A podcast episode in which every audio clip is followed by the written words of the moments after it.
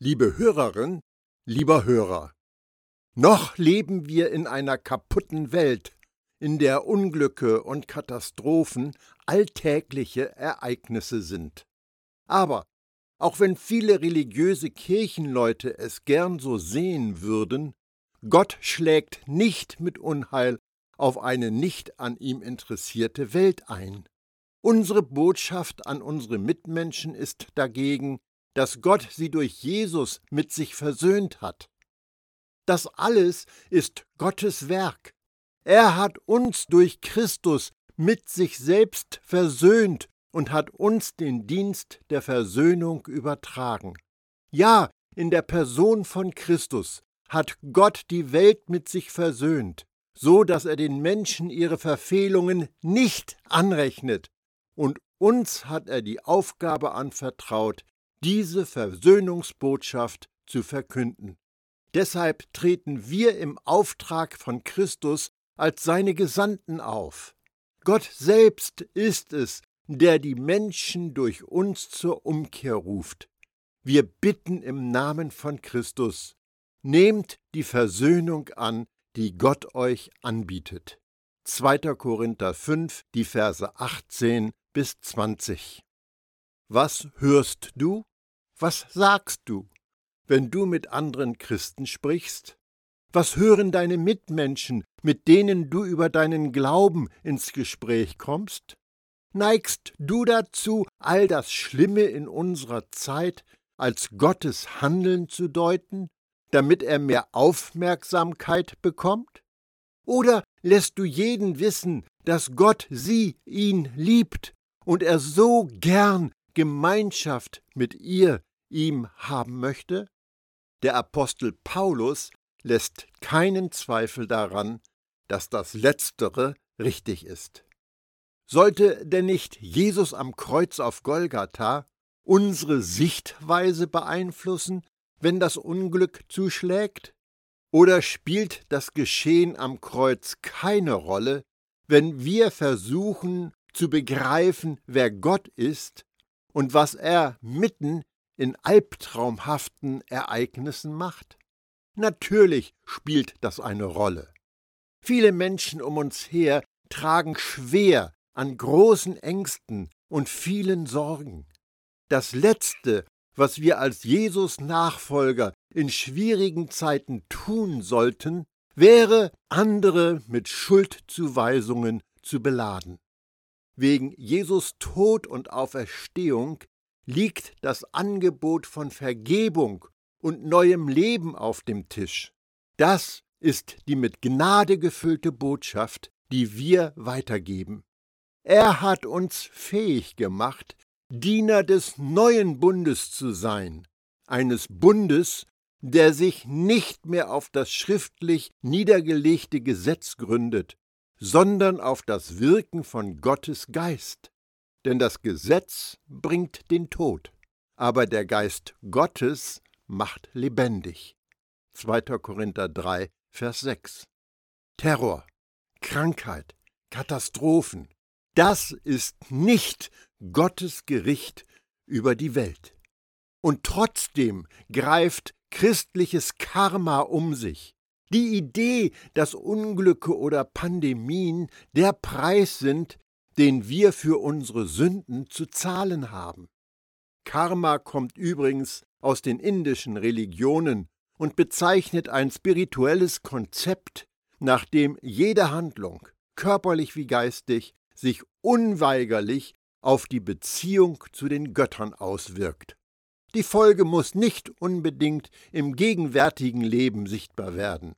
Sie kann sich möglicherweise erst in einem zukünftigen Leben zeigen. Aber Karma ist eine Lüge. Der gekreuzigte und auferstandene Jesus hat alles Karma zerstört. Gott straft nicht für Fehlverhalten, weder in dieser noch in der zukünftigen Welt. Die Bibel sagt uns ganz eindeutig, wohin wir blicken sollen, wenn wir wissen wollen, was Gott von uns hält. Aber Gott hat seine Liebe zu uns dadurch bewiesen, dass Christus für uns starb, als wir noch Sünder waren. Römer 5, Vers 8. Wenn wir erkennen wollen, wie Gott zu dieser Welt steht, dann sollten wir auf Jesus am Kreuz schauen. Das ist Gottes eindeutigster Beweis und klarste Offenbarung seiner Liebe. Er wollte nicht, dass auch nur der geringste Zweifel daran aufkommt, welch innige Empfindungen er für die Welt hegt. Darum hat er seinen Sohn gesandt, der für uns sein eigenes Leben hingegeben hat. Denn Gott hat der Welt seine Liebe dadurch gezeigt, dass er seinen einzigen Sohn für sie hergab, damit jeder, der an ihn glaubt, das ewige Leben hat und nicht verloren geht. Johannes 3, Vers 16. Hier wird uns gesagt, wie viel jeder von uns Gott wert ist. Wir sind Jesus wert.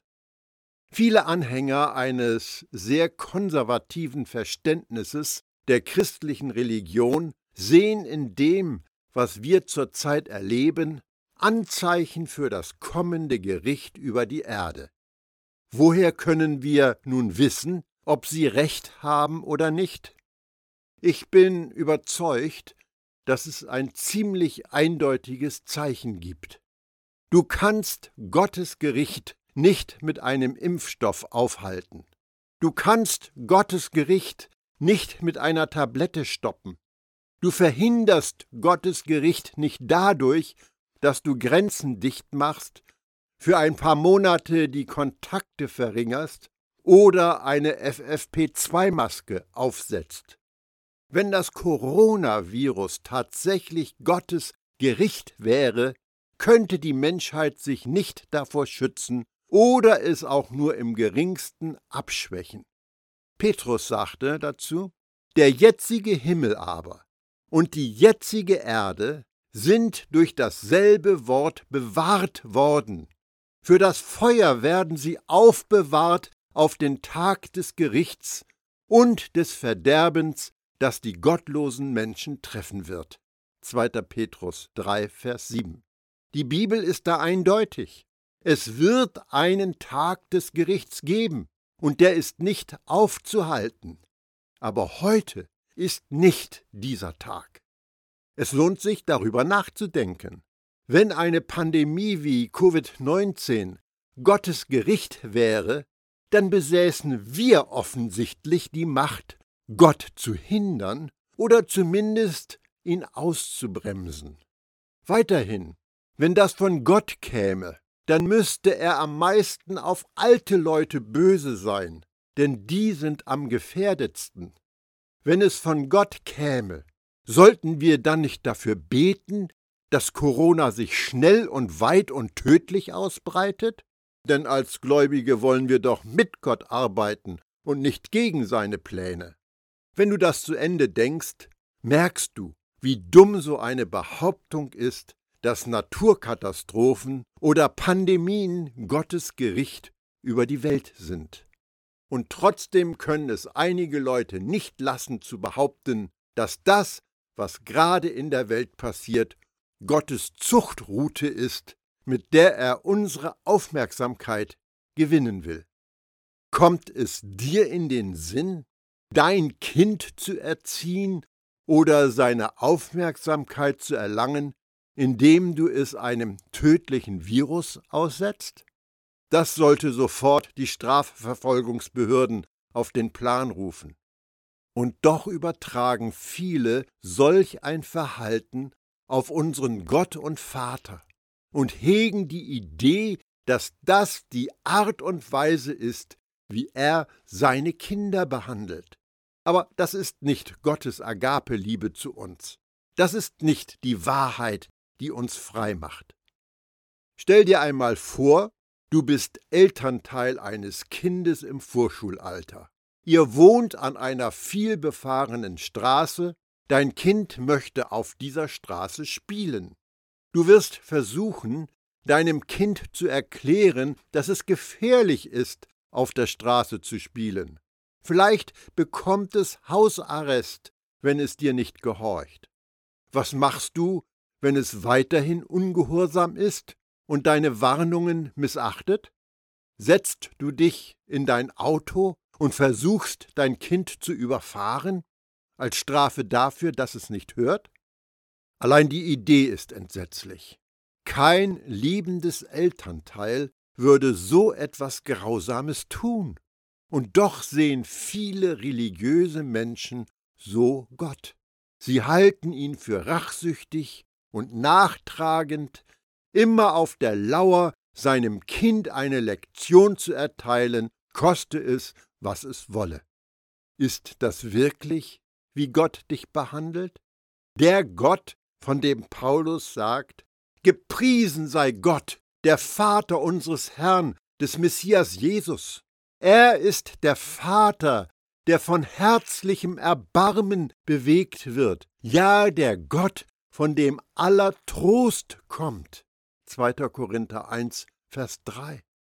Nun, offensichtlich gibt es im Alten Testament viele Ereignisse, die als Gottes Gericht über Menschen wegen ihres Ungehorsams gedeutet werden.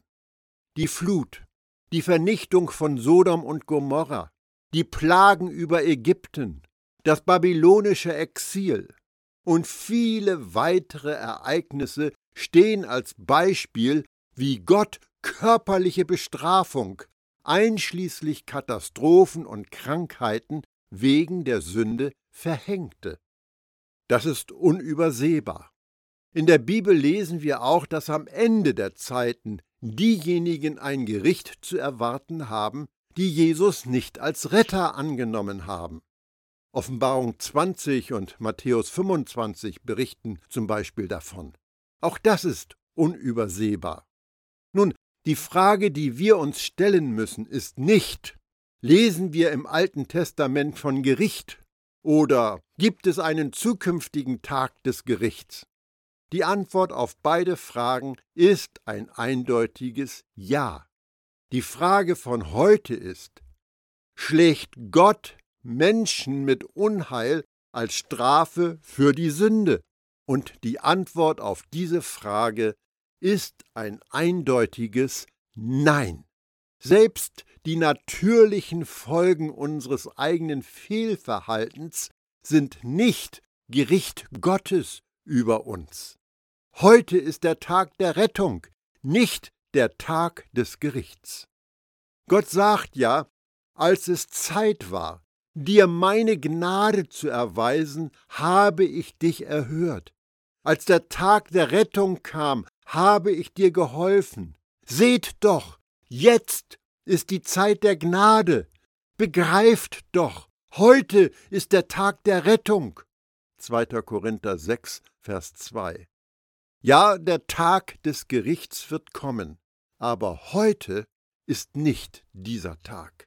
Wir leben in einer Zeit, in der wir das Evangelium, das rettet, das Evangelium der Gnade verkündigen müssen. Der Tag des Gerichts wird letztendlich kommen.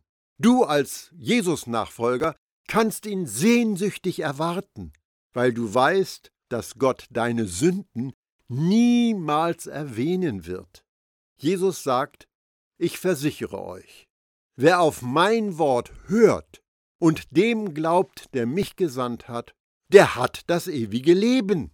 Auf ihn kommt keine Verurteilung mehr zu. Er hat den Schritt vom Tod ins Leben getan.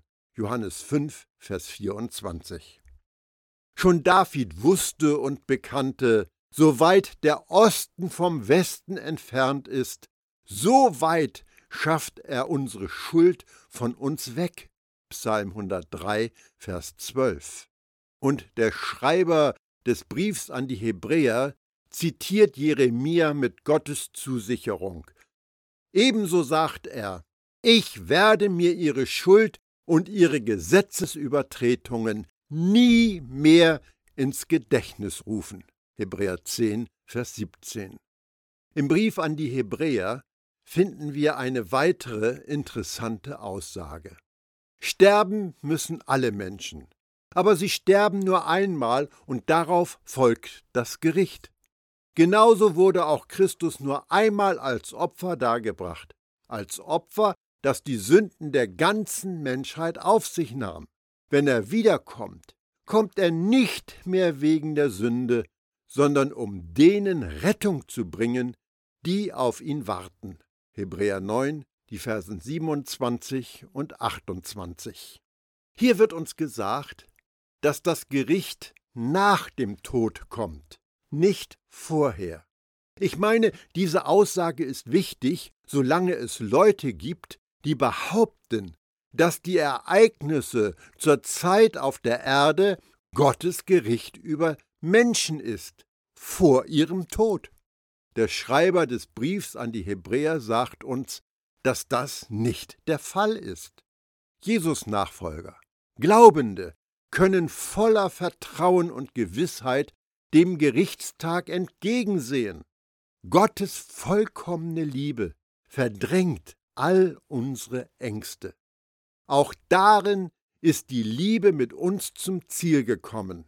Dem Tag des Gerichts können wir mit Zuversicht entgegensehen, denn so wie Jesus mit dem Vater verbunden ist, leben auch wir in dieser Welt. In der Liebe gibt es keine Furcht, denn Gottes vollkommene Liebe vertreibt jede Angst. Wer noch Angst hat, rechnet mit Strafe. Bei ihm hat die Liebe ihr Ziel noch nicht erreicht. 1. Johannes 4, die Verse 17 und 18. Wer mit Angst und Sorge dem Kommen von Jesus entgegenbangt, vermutet Strafe. Aber als Kinder Gottes können wir dem Tag begeistert entgegensehen. Johannes gibt uns die Versicherung, dass wir uns über den Tag keine Gedanken machen müssen. Wir können mit letzter Sicherheit wissen, dass wir im letzten Gericht so sicher wie Jesus sind. Warum? Weil Gott gut ist. Ich hoffe, dass jetzt eine Frage in dir rumort. Wenn Gott nicht das Unheil als Strafgericht über diese Welt bringt, woher kommt es dann? Du brauchst nur einen Tag auf diesen Planeten zu schauen, und du wirst zugeschüttet mit Nachrichten von all dem Schrecklichen, was passiert. Unfälle, Gewalt, Vergewaltigung, Mord, Randale, Hass und vieles mehr. So etwas geschieht Tag für Tag in dieser gefallenen Welt. Aber Gott ist nicht der Urheber vom Bösen. Gott ist nicht der Urheber von Sünde und Tod. Auch ist er nicht der Urheber von Krankheit und Leid.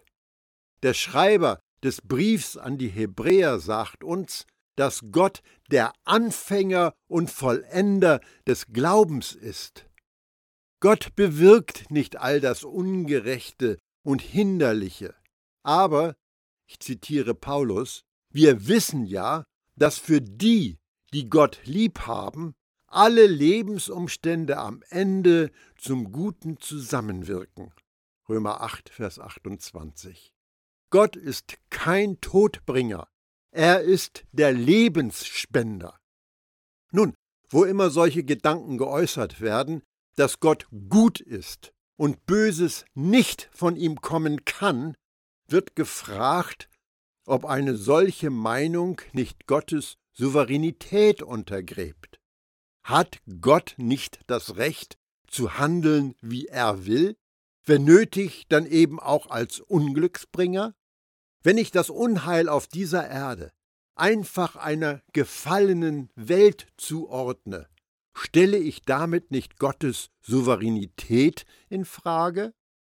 Aber wurde Gottes Souveränität in Frage gestellt, als sich Satan gegen ihn auflehnte?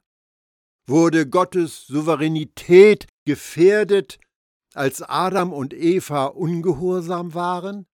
Wird Gottes Souveränität jedes Mal untergraben, wenn auf dieser Erde ein Mensch sich entscheidet, gegen Gott zu handeln? Natürlich nicht. Das wäre eine armselige Art von Souveränität. Gott schuf die himmlischen und die irdischen Wesen mit der Möglichkeit, eigene Entscheidungen zu treffen. Weil Gottes Souveränität nicht angreifbar und nicht gefährdet ist, schuf er Menschen mit der Freiheit, ihn zu lieben oder sich gegen ihn aufzulehnen. Das ist der Kern von wahrer Liebe, dem anderen die freie Entscheidung zu überlassen, darauf zu antworten. Gottes Geschöpfe sind keine Roboter, sie sind nicht programmiert. Welcher Gott ist deiner Meinung nach überlegener?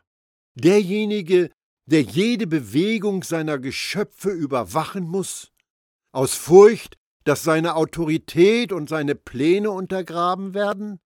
Oder der, der uneingeschränkt herrscht und dessen Pläne nicht durch deine Entscheidungen durchkreuzt werden? Dazu kommt, wenn wir meinen, dass Unheil Folge von Gottes Zorn und Gericht ist, widersprechen wir dem Geschehen am Kreuz. Es ist gut, sich Paulus in Erinnerung zu rufen, der ganz klar sagt, denn der Lohn, den die Sünde zahlt, ist der Tod.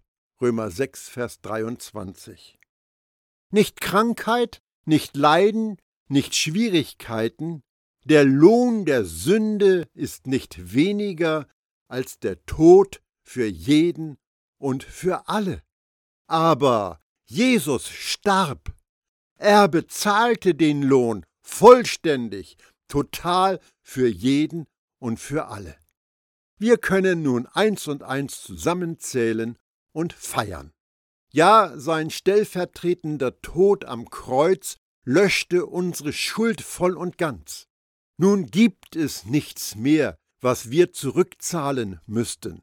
Wegen dem es ist vollbracht, sind uns unsere Sünden und Schuld vergeben, und wir sind frei gemacht worden von jeder Bestrafung. Paulus lässt da keinen Zweifel. Umso mehr werden wir jetzt, wo wir durch das Opfer seines Blutes gerecht geworden sind, auch durch ihn vor dem Strafgericht am Ende der Zeit gerettet werden. Römer 5, Vers 9. Es gibt jetzt also kein Verdammungsurteil mehr für die, die ganz mit Jesus Christus verbunden sind. Römer 8, Vers 1.